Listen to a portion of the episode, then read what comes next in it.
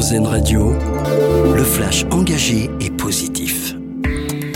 Les médecins ont repris le travail. Ils ont suspendu hier soir leur mouvement de grève, rassurés par la perspective d'une relance prochaine des négociations conventionnelles annoncées hier par le ministre de la Santé Aurélien Rousseau. Mais les organisations syndicales préviennent déjà, la vigilance reste absolue et les médecins n'hésiteront pas à reprendre le mouvement s'ils n'étaient pas entendus sur leur demande de hausse des tarifs de consultation. Une mesure pour soutenir l'immobilier, elle a été annoncée ce matin par Bruno Le Maire, le ministre de l'économie.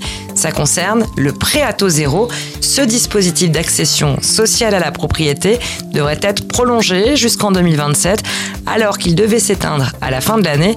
Euh, par ailleurs, le montant maximal de ce prêt devrait passer de 80 000 à 100 000 euros.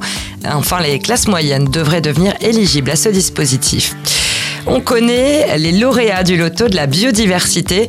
Le nouveau ticket à gratter de la Française des Jeux permettra de soutenir une vingtaine de projets sur le modèle du loto du patrimoine, mais moins cher avec un prix fixé à 3 euros. Euh, parmi les sites retenus, le Mont Saint-Michel, les Monts d'Arrée en Bretagne ou encore les forêts du littoral en Martinique et à Mayotte. Euh, le jeu sera disponible dès le 23 octobre prochain. Euh, Thomas Pesquet sort aujourd'hui sa biographie. Euh, l'astronaute s'y confie sur sa carrière, ses missions dans l'espace, mais aussi sa vie privée.